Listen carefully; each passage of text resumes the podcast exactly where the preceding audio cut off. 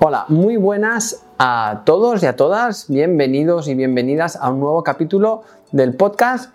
En esta ocasión vamos a tratar un tema que suscita muchísima controversia y podríamos decir que es el, tema estrella de las dudas eh, que nos llegan a pues, los canales de redes sociales, de nuestros alumnos de la academia, y demás. Y es que muchas veces nos atrapamos o, tenemos mucha dificultad para saber qué es lo que rompe o qué es lo que no rompe el ayuno.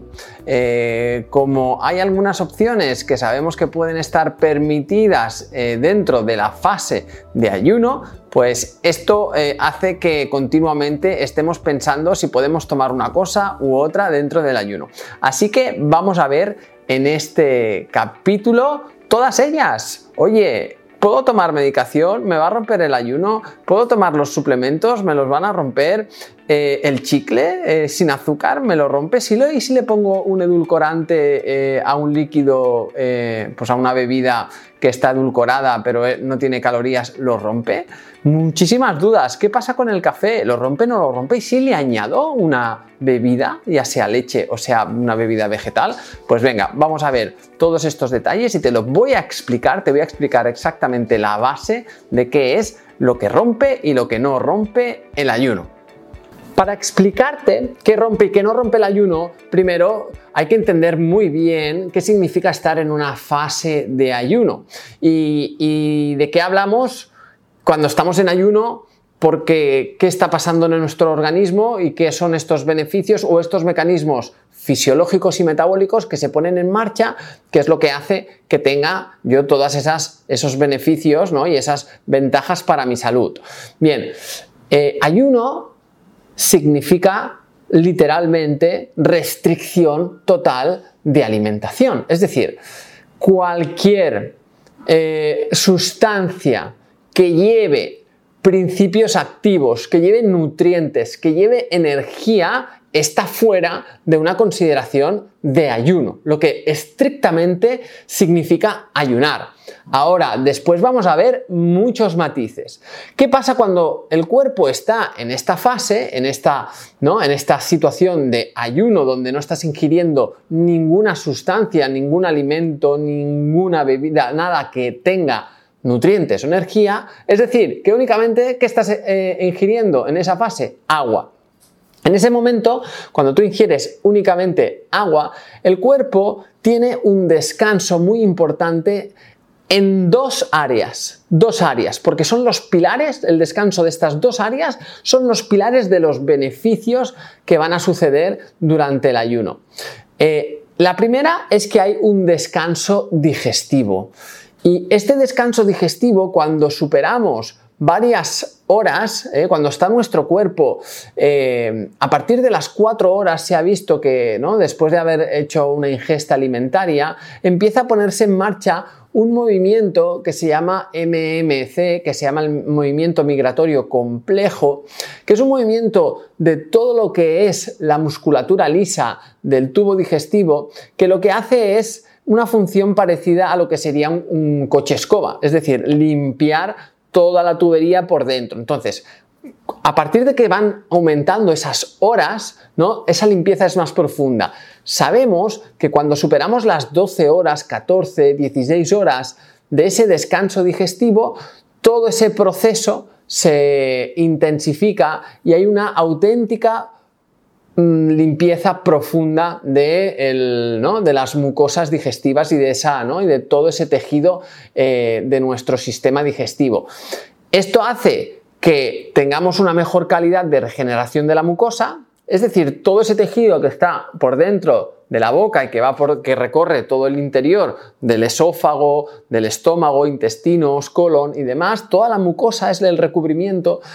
Ahí esa mucosa es muy importante que esté estable, que esté nutrida, que esté sana, porque ahí vive la microbiota, ahí vive la mayor parte de tus defensas, de tu sistema inmunológico. Entonces, un descanso en ese órgano va a hacer que, ¿no? que la regeneración y que la, capacidad de nuestro sistema inmunológico por mantener nuestro cuerpo pues, ¿no? estable y, y, bien defendido de posibles invasores, pues que sea una que esté todo ese tejido en una situación de muchísima calidad. Y esto lo conseguimos cuando hacemos ayunos de este tipo. Y el segundo principio, hemos dicho dos, el, sistema, el descanso digestivo y el segundo gran pilar del ayuno es el descanso metabólico. Sobre todo el descenso cuando tú no estás ingiriendo nada de energía y sobre todo nada que lleve moléculas de glucosa, ¿vale? O moléculas de hidratos de carbono, sobre todo simples, eh, eh, como la glucosa, la fructosa, la galactosa, o también algunos disacáridos, eh, como la sacarosa, que es la típica azúcar de mesa, que, son, que es glucosa más fructosa, ¿vale? Estos azúcares elevan muchísimo los niveles de insulina. Entonces, cuando tú no ingieres azúcares, la insulina está más bajita y el hecho de que la insulina esté bajita permite que el cuerpo pueda poner en marcha la utilización de las reservas, sobre todo de grasa. ¿No? Tú estás en ayunas, van pasando las horas, los depósitos de glucosa de tu organismo, que es el glucógeno hepático del hígado y muscular, va reduciéndose y progresivamente va aumentándose la utilización de las grasas. Bien, y estos son los dos grandes pilares. Esto hace el que haya un descanso digestivo que indirectamente descansas las defensas y descansas la mucosa, regeneras la mucosa, y que utilices las grasas de reserva de tu cuerpo, permite que se pongan en marcha mecanismos de regeneración, de limpieza, de detoxificación, como la autofagia, como la capacidad del hígado para drenar pues desde hormonas hasta tóxicos y demás. Bien, y esta es la teoría pura y dura. Todo lo que vayamos a estar ahí ahora incorporando van a generar todo, todo va a generar ciertas eh, variaciones ¿no? y ciertas fluctuaciones de todo ese proceso de descanso que te lo da el agua. Pero esto no quiere decir que podamos incorporar cosas, porque ahora te quiero hablar, en la segunda parte del vídeo te voy a explicar todo de la ley del todo o nada. O sea, del todo, es decir, tengo todos los beneficios máximos del ayuno, estoy con agua. ¿Vale? ¿Y qué pasa? ¿Que si tomo alguna cosa ya se me va todo al traste? Pues no, el cuerpo humano no funciona así. No es cuestión de que todo tenga que ser blanco o negro o grises. Intervienen muchísimos factores, desde cómo esté tu estado de salud, desde cómo estés tú a nivel emocional, de tranquilidad o de nerviosismo, de cómo eh, sea tu calidad muscular, eres una persona atlética, eres sedentario, de cómo sean tus hábitos, tienes hábitos tóxicos, no hábitos tóxicos, todo eso va a influir todo ese proceso de mejora. Y de también cuando introduzcas cosas. Bien, es cierto que podemos introducir alimentos o bebidas, porque claro, en el ayuno estamos hablando de bebidas, que puedan respetar al máximo ese descanso digestivo y ese descanso metabólico de la insulina de la que hablábamos. Es decir, si yo me tomo, por ejemplo, una infusión, que son unas hierbas infusionadas, pues sí que va a llevar algunos quizás fitoquímicos, ¿no? Algunos, algunas pequeñas vitaminas, algunas, algo, algunos minerales, algo va a llevar. Pero es tan mínimo que realmente el impacto que tiene sobre los dos pilares va a ser prácticamente inexistente, por lo que una infusión es muy probable que eh, no te vaya a afectar en ese proceso de ayuno prácticamente nada. Y me dirás, vale, pues el café es una infusión, ¿no? Pues son granos de café infusionados, pero el café y el té verde tienen eh, excitantes y sabemos que cuando por estudios, ¿no? Que cuando hay personas que se toman café, la glucemia sube, el azúcar en la sangre sube. Hay personas que cuando toman té, la, glucemia sube. Hay personas que menos. Pero claro, también estamos otra vez en lo mismo. Eh, realmente sí que puede haber una cierta entrada o cierta subida por lo que los estimulantes eh, ¿no? hacen que pongamos en marcha la utilización del glucógeno, de que extraigamos del glucógeno glucosa, pero también la carga va a ser ciertamente baja. No es lo mismo que si ahora coges el café y le añades azúcar, le añades un hidrato de carbono simple de, de los que hablábamos, azúcar, miel, fructosa, un, ¿no? un edulcorante, un endulzante. Entonces, claro, y así que estás metiendo más extra. Puede ser cuando le añadimos al café alguna bebida de estas vegetales, sobre todo que son ricas en azúcares, como la de arroz, como la de avena, como las que vienen de cereales, o como alguna que sea un alimento, una bebida vegetal que industrialmente se le haya añadido algún azúcar. Porque algunas de ellas, a lo mejor tomas bebida de coco y dices, no, yo es coco, que claro, el coco no lleva azúcares porque es más bien un fruto graso. Pero claro, si la industria al prepararlo le ha puesto azúcar, hay que vigilar en los botes, en los bricks, ¿no? que, de las leches que tomamos, lo que, lo que lleva. Y si hacemos leche en casa de coco, de almendra de avellanas, pues evidentemente lo ideal es hacerla sin azúcar. Entonces, sí que, vamos sí que van a estar entrando nutrientes, ¿no? Porque si tomas una bebida de almendra con tu café, pues van a entrar nutrientes de, algunas vitaminas, grasas, pero el descanso metabólico va a ser todavía eh, muy permanente, porque no van a haber azúcares que eleven esa insulina. En cambio, sabemos que el MMC, ese movimiento migratorio complejo, va a estar va a pararse, va a ralentizarse. Esto no quiere decir que la carga sea poquita y que después a este movimiento le cueste menos ponerse en marcha. ¿Vale?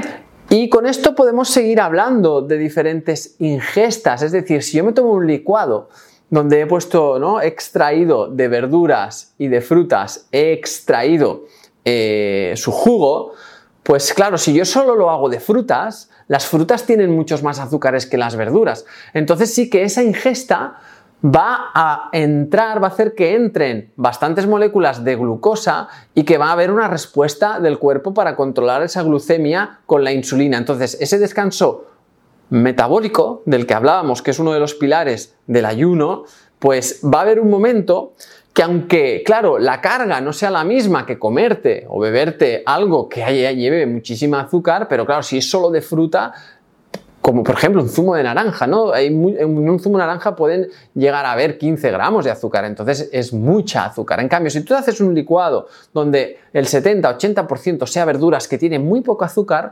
evidentemente sí que estamos introduciendo algo, pero es algo líquido que vamos a digerir, que el tracto digestivo lo va a pasar muy rápido y que va a llevar pocos azúcares. Entonces, estos son estos comodines que van entrando en nuestro organismo.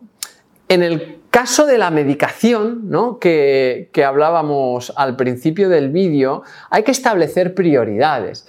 Y el ayuno es algo que te puede devolver una salud pues eh, buenísima. Pero claro, hay prioridades. Si tu médico te ha recetado una medicación y tienes que tomarla en un momento concreto del día porque estás tratándote de algo, esa es la prioridad. Si además la tienes que tomar con algo de líquido que lleve alguna cosa de la que acabamos de hablar, pues es la prioridad y no pasa nada, poco a poco, pues el cuerpo, aunque no hagas el ayuno tan tan puro, tan puro, pero poco a poco el cuerpo va a ir mejorando igualmente mucho. No quiere decir que porque te tomes un licuado en tu fase de ayuno no vayas a mejorar nada, ni mucho menos. Es la ley del todo o el nada. Esto no es así. No es que tiene que ser puro, puro, puro de agua o si no, no vale. Porque hay un factor que es muy importante que no ha salido hasta ahora, que es el factor adherencia. Y esto lo he visto durante muchísimos años con un montón de pacientes con los que he trabajado. Es decir, a muchos de ellos el ayuno les ha encajado por la estructura horaria, por ese descanso, por no estar pendientes de la comida, porque les daban mejoras, pero el hecho de poderse tomar un licuado o un café con bebida de avena, incluso que decíamos que no era la, la óptima, el hecho de poder tomar en la fase de ayuno esa bebida ha hecho que el nivel de adherencia al proceso, a todo el plan, se haya conseguido incorporar a un estilo de vida en largo plazo. He tenido la experiencia con otras personas de querer hacer el ayuno solo con agua más estricto y el nivel de adherencia ha sido menor. Esto no, quiere decir que haya personas que lo hagan con agua y que lo lleven de fábula y que se, encuentren tranquilos, se encuentren, vamos, haciéndolo en confort y demás. Pero a veces el hecho de querer ir ¿no? de forma muy purista nos puede generar cierto estrés que quizás incorporando algo, aunque el ayuno no vaya a ser tan excelente, por decirlo de alguna manera, tan de matrícula de honor, pero me lo consigo permanecer en el tiempo Entonces, si lo ponemos en la balanza, yo prefiero que hagas un ayuno incorporando que si tu café con tu bebida vegetal, que si tu licuado, ¿vale? Que si tu caldo por la noche, porque todo esto pues te va a, largo plazo a dar mucho más beneficios que haberlo querido hacer de forma muy purista. Os vais a encontrar información de muchos expertos que os pueden hablar de mil, de mil teorías y demás. Yo os hablo también desde la experiencia de miles de personas con las que hemos trabajado y que al final también vas buscando eso, ¿no? Yo voy buscando un cambio en el estilo de vida. A mí no me interesa que hagas un día un ayuno súper bien hecho, pero que después esto ya no te lleve a, a ningún lado. Y sobre todo eso, la medicación es la prioridad porque estás tratándote, tu médico te está tratando de algún tema. Que a largo plazo, cambiando tu estilo de vida, igual puedas prescindir de esa medicación, genial. Pero hoy por hoy la medicación es lo que prima. Una pregunta que también me preguntáis sobre lo que rompe o no rompe el ayuno es el tema de los suplementos. Bien, yo te diría que claro, si tomas suplementos eh, que son hidrosolubles, como las vitaminas y algunos minerales, un tipo de vitaminas, eh, la vitamina C, las vitaminas del grupo B, todas estas son hidrosolubles y las podrías tomar en tu fase de ayuno, ¿vale? Y las absorberías sin problema, al igual que los minerales. Ahora, si tienes que tomar suplementos que lleven eh, vitaminas liposolubles como la D, como la vitamina E, como la vitamina A, como la vitamina K, o que tengas que tomar el omega 3, por ejemplo, que es un ácido graso esencial, tanto el EPA como el DHA, yo te diría que estos como son más absorbibles con la bilis y la bilis se activa cuando comemos, que te los guardes para cuando estés en tu fase de ingesta, porque ahí vas a absorberlos mejor. Piensa que el omega 3, que es una grasa, si la tomas cuando estás en ayunas y el cuerpo está ahí pues buscando energía, probablemente utilices ese omega 3 como energía y no, y no vaya a su función diana, que en este caso buscamos pues que, que haga una mejor función en nuestro sistema nervioso y en nuestra membrana celular. ¿Vale? Así que espero que con todo esto me falta una cosa, que son los edulcorantes. Los edulcorantes, si son artificiales, ¿eh? Si son químicos, sabemos que a nuestra microbiota no les gustan mucho y que puede haber un exceso de desequilibrio en ella. Así que te diría que todo lo que lleve edulcorantes artificiales, como puede ser pues, ¿no? La sacarina, el aspartamo, la sucralosa, el acelfesutano, todos estos, todos estos, eh, evítalos, mira lo que estás tomando. Y si son edulcorantes naturales, eh, como por ejemplo los polialcoholes, como el xilitol, el manitol, ¿no? el sorbitol, el eritritol. Yo te diría que en la fase de ayuno, si puedes evitarlos, evítalos. Eh, si te gusta endulzar tu, infusión con un poquito de stevia, pues sería un poco la, ¿no? la excepción que podríamos tener. Lo ideal que sería no tener que necesitar ese sabor dulce ¿no? para cuando nos tomamos nuestras, nuestras bebidas.